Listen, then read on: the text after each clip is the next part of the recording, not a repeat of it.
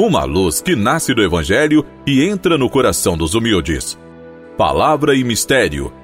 Apresentação: Dom Messias dos Reis Silveira, Bispo da Diocese de Teófilo Otoni, Minas Gerais.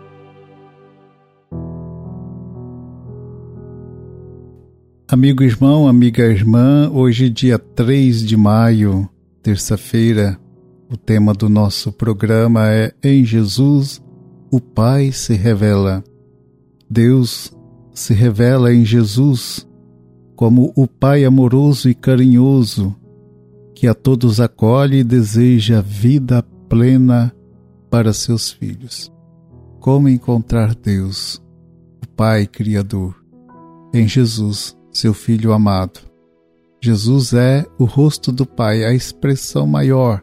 Ele é filho de Deus Pai e, portanto, Jesus, segunda pessoa da Santíssima Trindade, que já existia desde toda a eternidade, ele, a preexistência do Verbo, ele se revela, mostra o Pai. Hoje nós temos a celebração da festa de dois apóstolos de Jesus Cristo. Jesus chamou os apóstolos para segui-lo e hoje então celebramos Felipe e Tiago.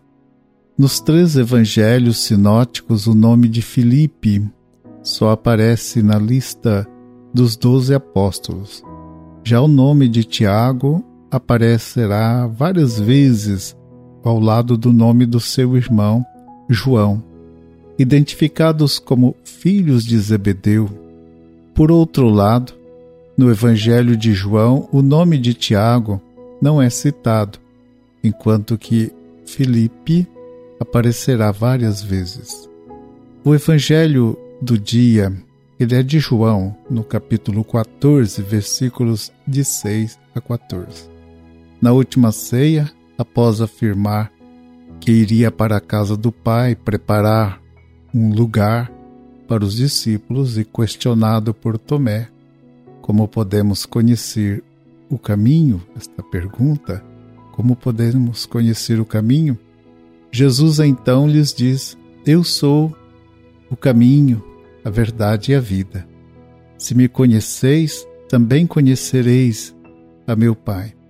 Filipe então lhe diz: Senhor, mostra-nos o Pai, e isto nos basta.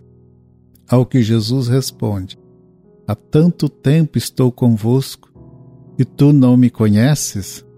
Filipe, quem me vê, vê o Pai.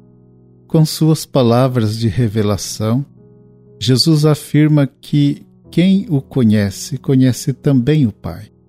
O conhecimento do Pai não é visual ou intelectual, mas é a experiência da união no amor. Jesus tem esse conhecimento em plenitude. Filipe não entende. Para ele basta vir o Pai.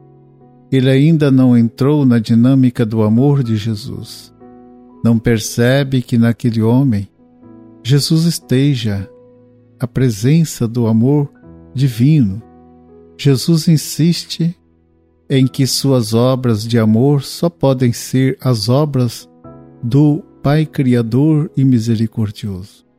E é admirável os discípulos que crerem nele farão obras maiores do que as que ele faz. Crendo em Jesus, o discípulo é movido a assumir as suas obras em vista da promoção da vida. É a libertação da opressão e a construção de um mundo novo de fraternidade e justiça.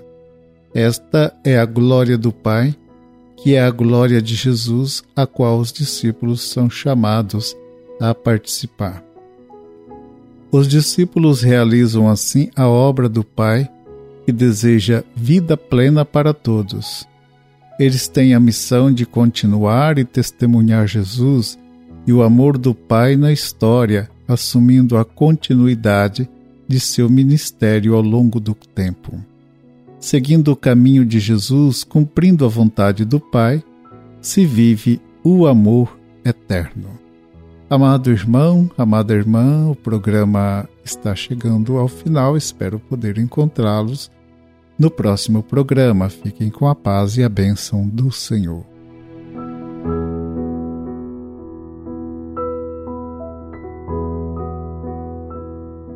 Permanecei, ó Deus, com vossos filhos e filhas, e dai-lhes vossa assistência, aos que se gloriam de vos ter como Criador e Guia, renovando o que criastes e conservando o que renovastes. Por Cristo nosso Senhor. Amém. Abençoe-vos o Deus Todo-Poderoso, Pai, Filho e Espírito Santo. Amém.